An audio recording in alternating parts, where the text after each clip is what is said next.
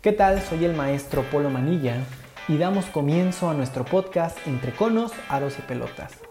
Acompáñanos en este diálogo que tendremos con referencia al inminente regreso a clases. Tratamos de compartir cómo lo estamos viviendo, cómo nos estamos preparando y qué es lo que vamos a hacer en esta nueva etapa escolar allá en nuestros patios con la nueva normalidad.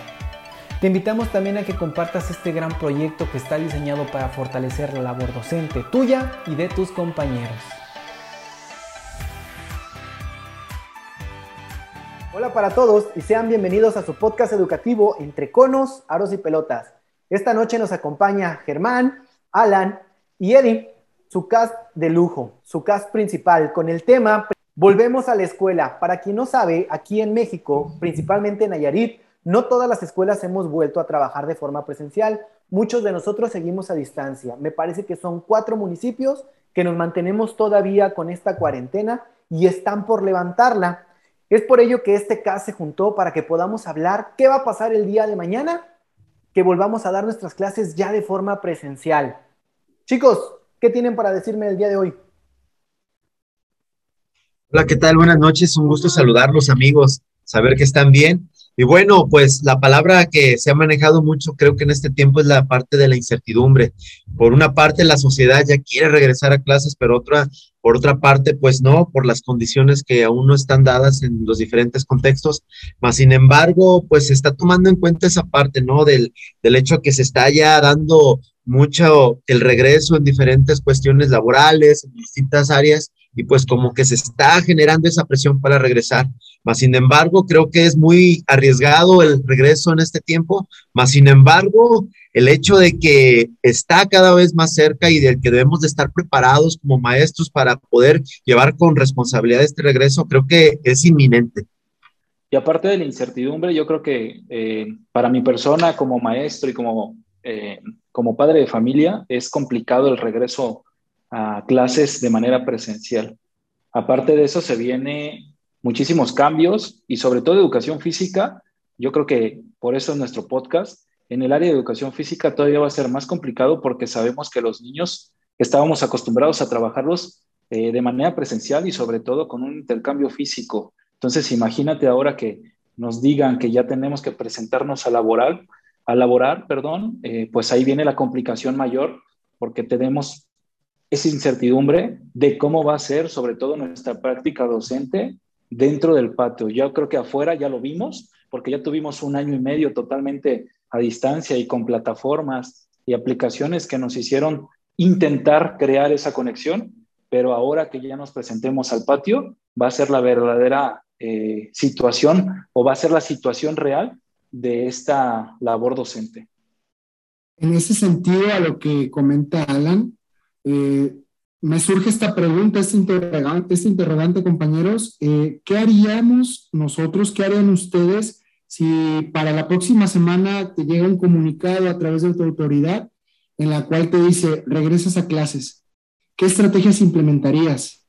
¿No? O sea, ¿qué es lo que tú realizarías específicamente como profesor de educación física?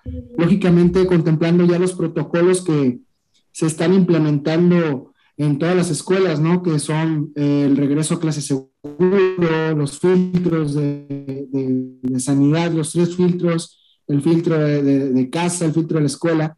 Pero ¿qué harías?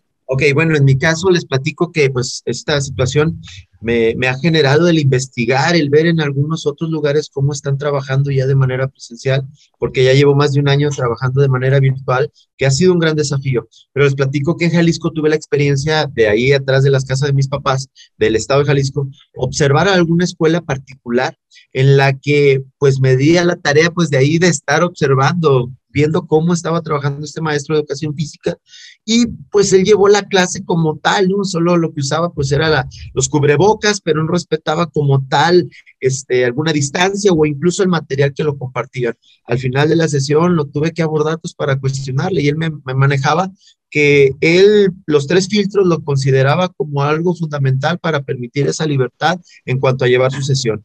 Pero a mí sí me diría en el día de mañana qué haría, indudablemente sería pues una gran responsabilidad. Por supuesto que trataría de implementar todo lo dicho, pero en, mi, en sí, en mi sesión, lo que más procuraría es el hecho de que tuvieran esa, esa distancia. ¿Y cómo se generaría? A partir de aprovechar esos espacios de las áreas pues ya sea tanto verdes como las tengan, o quizás el patio, aprovecharlo en que se dividan, en que no compartan el material. Creo que sería una parte muy importante el iniciar con algunas activaciones físicas con mis alumnos, pero sobre todo el hecho de tener mucho cuidado con el material en el que no lo puedan, eh, pues tanto compartir, pero no sé qué harían ustedes, compañeros, en su contexto. Pues fíjate que también he estado investigando y yo creo que lo primordial en estos momentos de, de COVID es que los alumnos traigan el material desde su casa. Nosotros como educadores físicos tenemos la labor de investigar, de conocer nuevas actividades o incluso reinventar las que ya conocemos. ¿Para qué? Para modificar y reducir este contacto físico eh, para evitar riesgos. Pero en la parte del material, pues no estamos en momento de prestarnos y nos va a doler porque yo creo que todos amamos a nuestra bodeguita, nos hemos hecho de material, incluso hemos invertido un poquito para tener materiales variados, para tener materiales de buena calidad, para tener materiales funcionales, pero en este momento tal vez sí es necesario pedirle a los alumnos que lo traigan desde su casa por su bien, incluso el de nosotros. ¿Por qué? Porque las clases recordemos que se van a reducir a por lo menos 30 minutos tal vez. Entonces, ¿cuánto tiempo me va a llevar el sacar el material, limpiarlo, entregarlo y después recibirlo, volverlo a limpiar y volverlo a acomodar para hacerlo en la siguiente? Es poco tiempo y lo tenemos que aprovechar. Entonces, lo que yo voy a hacer es pedirle a los alumnos que traigan el material desde casa y ojo, esto me obliga a mí como maestro a tener bien hecha mi planeación desde semanas de anticipación. ¿Por qué? Porque yo le tengo que decir al alumno, hoy jugamos tal vez sin material, pero la siguiente vez que nos veamos voy a necesitar cierto material o específicamente esto para poder este, trabajar. Entonces, esta organización también va a ser fundamental. ¿O cómo lo ves tú, Alan? No, y sabemos que la planeación, tú lo dijiste, la planeación es base fundamental de cualquier maestro y eso lo conocemos.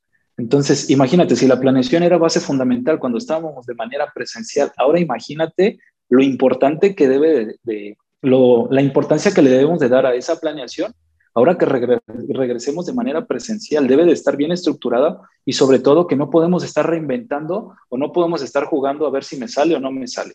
Debemos de realmente estar eh, certificados y realmente yo creo que debemos de darle esa idea o esa noción de lo que vamos a realizar desde días antes, precisamente por, por la planeación. En mi caso, vamos a tener tres modalidades. La modalidad que va a ser eh, presencial, a distancia y la otra por cuadernillo. Entonces, yo les hice la mención a los papás que cualquiera de las tres educaciones que ellos decidieran llevar con sus hijos, si sea presencial, virtual o en casa, iba a ser la misma educación que en este caso sí iba a ser, porque muchos creen que por ser presencial va a ser mejor, cuando no es así. Debe de ser la misma para lo que es virtual y cuadernillo. Va a tener la misma educación, la misma validez y el mismo peso y porcentaje. ¿Cómo? A lo mejor con diferentes eh, estrategias, con diferentes rúbricas, con diferentes evaluaciones, pero tiene que ser la misma validez. Entonces, ¿qué va a pasar con nosotros? O, el tip o la estrategia más fuerte es que nosotros vamos a, o tenemos la intención de grabar, ustedes, eh, la audiencia que nos conoce y sabe cómo trabajamos, saben que tenemos un, eh, programa en YouTube, una transmisión por YouTube donde subimos los videos y queremos hacerlos con días anteriores para que los chicos ya vean la actividad que se va a realizar en la siguiente semana y para que ellos ya tengan la noción. Entonces, ¿qué va a pasar con esto? El niño lo reproduce desde casa, ya sabe lo que va a hacer, el material que va a trabajar y se hace en esta semana. Entonces, el niño ya tiene la noción, tanto para el presencial, cuadernillo y virtual. Sobre todo nos estamos enfocando más en el presencial, porque va a ser con el que vamos a trabajar, se podría decir, a, de manera física, con su cierta distancia, pero a manera física. Bueno, sin duda que el gran desafío, ese regreso a la nueva normalidad, es la reingeniería, ¿no? De la sesión de la educación física, pero creo que los maestros de educación física se caracterizan por una parte, ¿no? El hecho de, tener ese sentido creativo, ese, ese sentido de compromiso a poder afrontar cualquier adversidad o circunstancia, mas sin embargo, creo que ya estando presentes en el patio, se harán esos ajustes necesarios. Eh, también comparto que algunos compañeros eh, tienen algunas propuestas que indudablemente son, son muy buenas, el hecho de desplazamientos separados, algunos tipos de, estrategias, pero que realmente en, el contexto donde tú te desarrolles es donde realmente vas a echar mano de ello y adaptarlo a tus condiciones, porque cada maestro pues puede tener diversos factores que le favorezcan o también pueden ser en contra. Sin embargo, creo que parte fundamental es, es de lo que tienes y con las condiciones en que estás, poder eh, formar una, una sesión de calidad y con responsabilidad y cuidado a tus alumnos. ¿Cómo lo ves tú, Eddie? No, sin lugar a duda, una gran responsabilidad como educadores físicos, ya que debemos garantizar que se imparta una sesión de educación física de forma segura y sobre todo responsable, ¿no?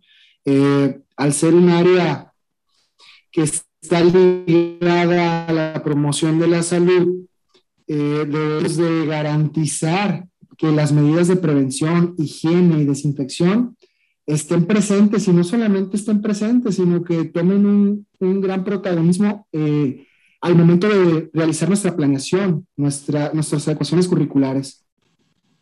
Fíjate que platicaba Alan algo de la planeación. Tenemos la fortuna de trabajar en la misma secundaria y entonces en esta secundaria estamos trabajando por academia, lo llamamos nosotros. Pero no somos los únicos. En muchas de las escuelas existe no solo un maestro de educación física, dos o tres. Yo veo primordial en este momento la comunicación unos con otros. ¿Por qué? Sobre todo. Porque nos tenemos que echar la mano ahora más que nunca. Recuerden que si el problema es grande y si somos varios, lo podemos atender de forma más adecuada. Tú como supervisor, Eddie, ¿cómo ves esta parte de que entre los maestros nos pongamos a, platicar, a dialogar y podamos crear Tal vez no una misma planeación, porque en, primaria los aprendizajes esperados cambian de primero, segundo, tercero, cuarto, quinto y sexto, pero por ejemplo aquí en secundaria, desde que comenzó todo esto de Aprende en Casa, fue el mismo aprendizaje esperado para primero, segundo y tercero. Eso nos ayudó mucho en nuestra planeación porque podíamos dialogar e incrementar la, la actividad a nuestro contexto con los niños que vivían con el hermano que, viví, que estaba en segundo o con el hermano que estaba en primero. Eddie, ¿cómo ves esta parte de que el maestro es el momento de que platique con su par en la escuela y construyan algo más grande juntos que algo chiquito por separado?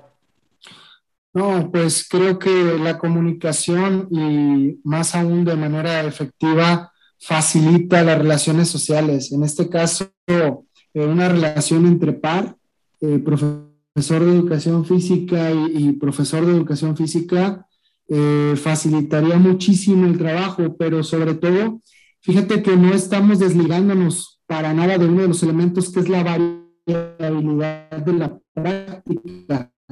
Tú lo comentabas, eh, el que pudieras abordar un solo aprendizaje para cualquiera de los tres grados te permitía echar mano de la variabilidad de la práctica. Algunas veces esa variabilidad te la proponía tu, tu par, otras ocasiones la proponías tú y en muchas de ellas la proponía el mismo alumno, ¿no? Pero la variabilidad de la práctica creo que debe estar presente ahorita, sin lugar a duda, eh, en, en, las adaptaciones curriculares y de aprendizaje que se lleven a cabo en la clase de educación física.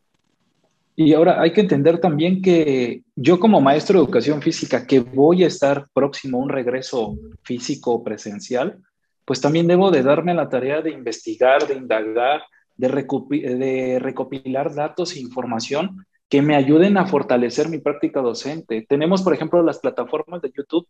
Te puedes meter a ver videos donde el niño tenga actividades de distancia y que no sean, no que sean de ahorita, ¿eh?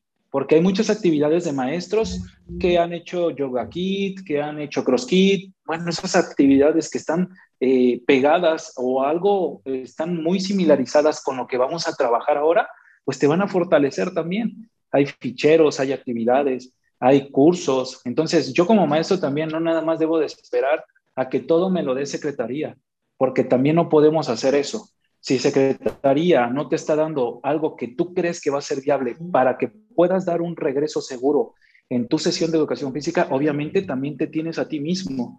Y ahí cabe la capacidad, como decía Germán. Nosotros los de educación física tenemos la capacidad de crear, tener creatividad, recreación, responsabilidad. Bueno, pues entonces Eso se tiene que ver ligado a tu planeación y que realmente tienes interés porque el alumno aprenda y sobre todo también se resguarde, aunque sea de manera física.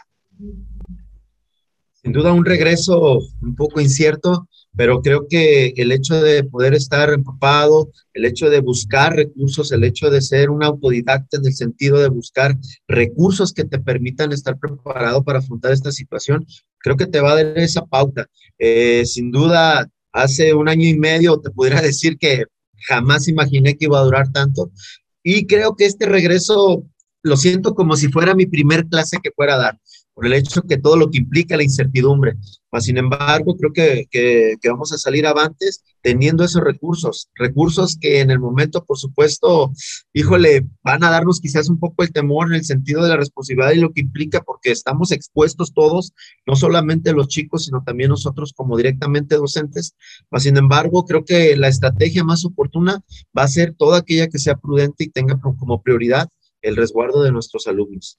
Y también de nosotros, Germán, porque por ahí vi un meme donde se acerca la, alumna al maestro y le da un abrazo y al rato el maestro dio positivo.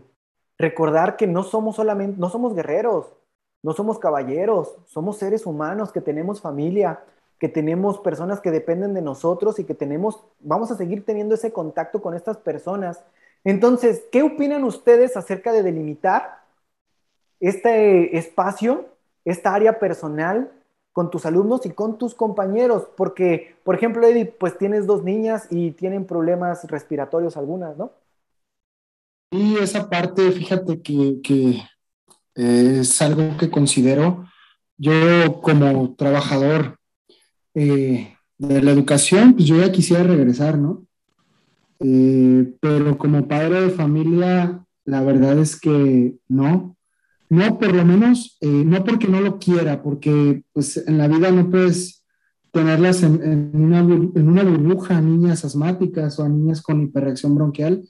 Eh, al contrario, se tiene que desarrollar el sistema inmunológico, pero sí lo que yo haría como padre sería no enviarle el primer mes que regresaran, sino esperar a ver cuál es la dinámica, cuáles son los protocolos que implementan los centros educativos en los que asisten mis hijas, que son escuelas de educación pública, en educación básica, preescolar, primaria y secundaria. Entonces, una vez que ya vea la dinámica en la que se está llevando a cabo estos protocolos de intervención, pues ya ahora sí decir, ¿sabes qué están funcionando?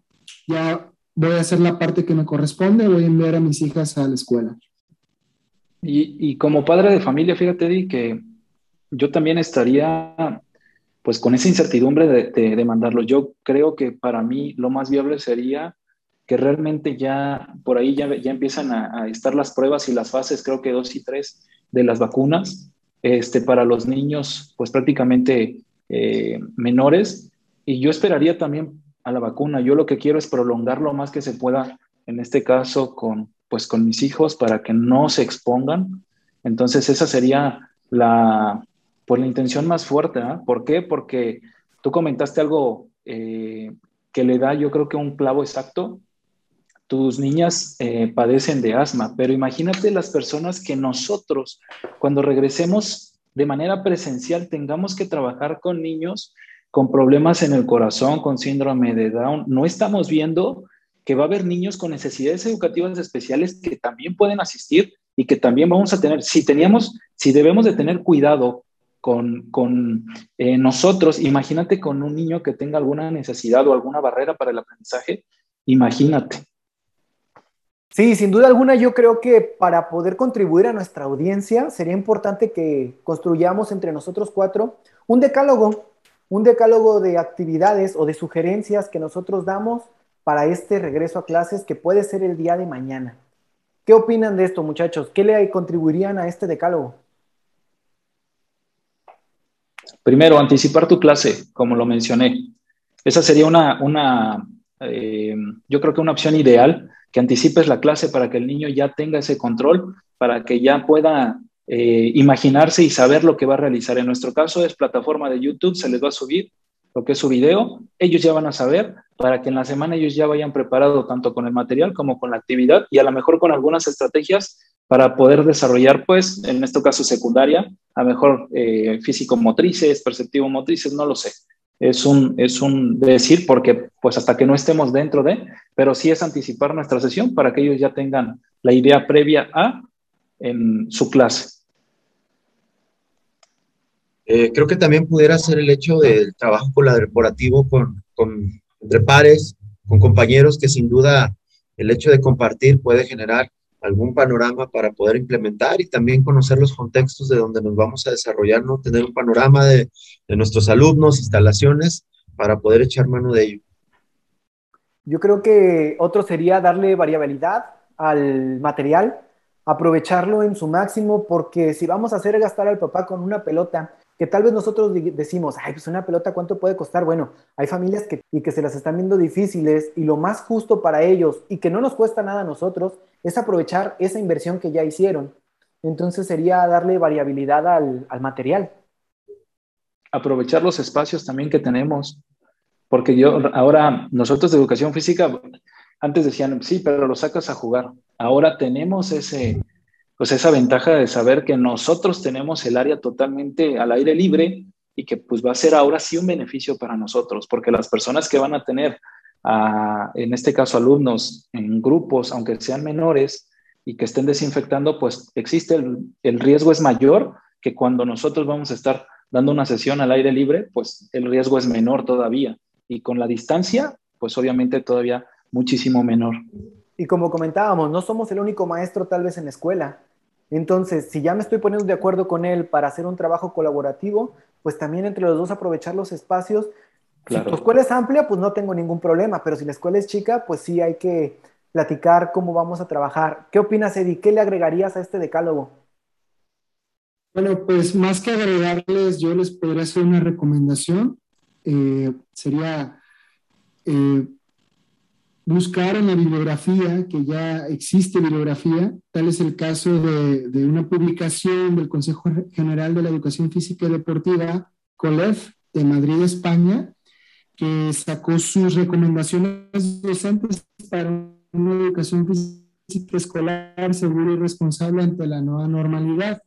A pesar de que eh, fue elaborada en el ciclo escolar anterior, 2020-2021, Creo que las consideraciones son muy buenas, son las recomendaciones prácticamente eh, están dentro de una clasificación de ocho recomendaciones generales y estas recomendaciones pues son buenísimas porque te dan, te dan ya un, estudio científico de lo que puedes hacer en tu clase de educación física.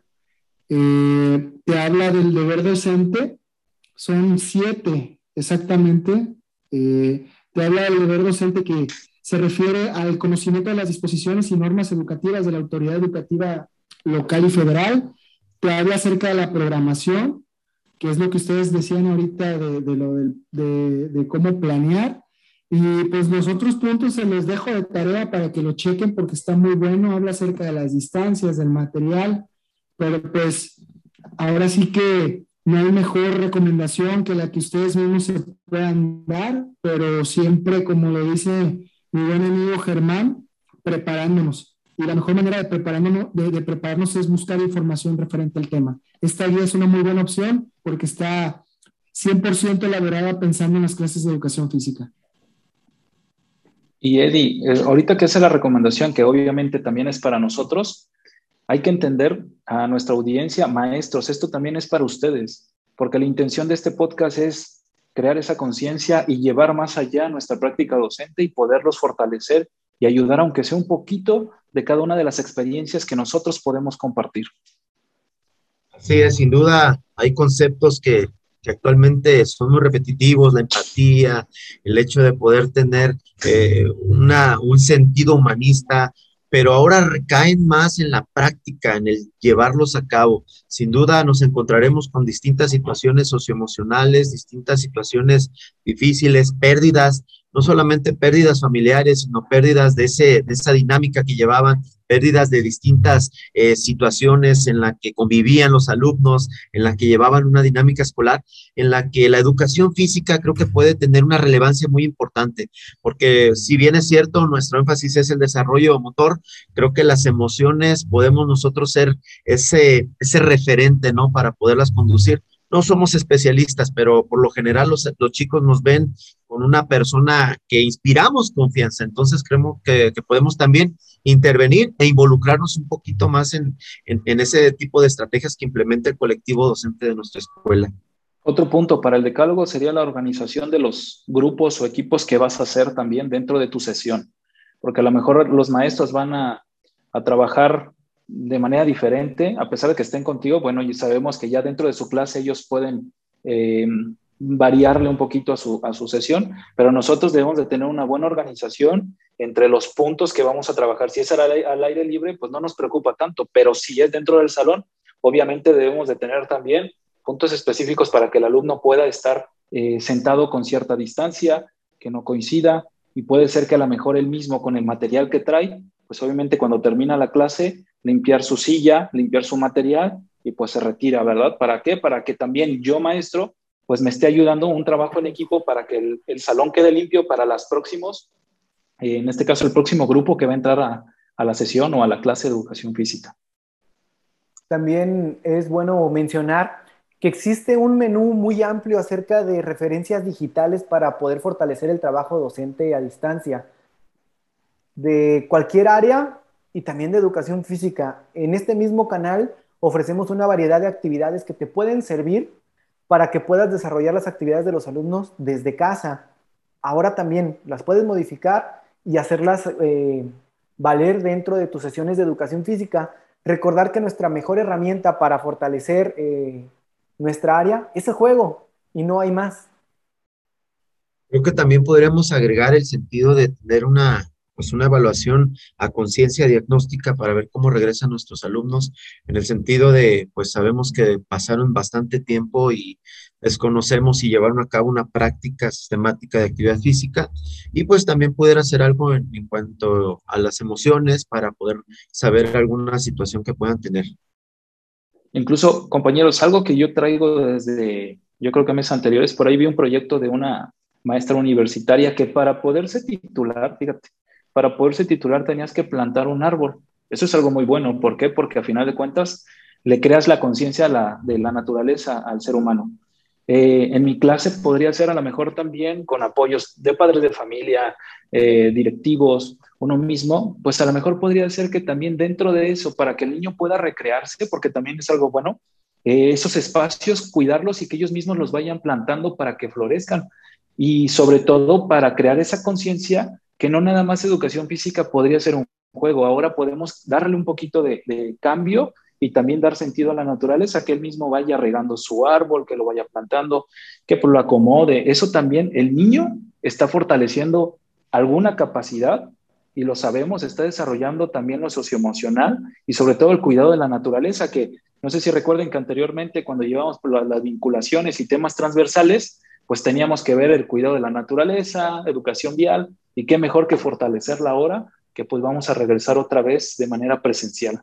A mí me gustaría cerrar eh, con esta consideración, compañeros. Nosotros somos un área que genera hábitos relativos de Si nosotros enseñamos la adecuada realización de la práctica físico-deportiva, eh, podemos promover también eh, hábitos de higiene, hábitos de higiene que estamos necesitando ahorita, como lavado de manos, desinfección, el uso de cubrebocas, lo podemos hacer desde ese, desde ese abordaje transversal de la educación.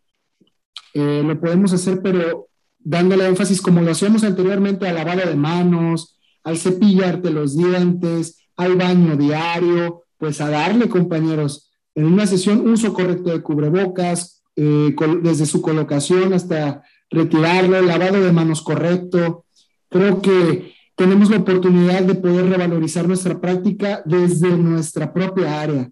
Esta, esta es una de las oportunidades que nos da esta pandemia.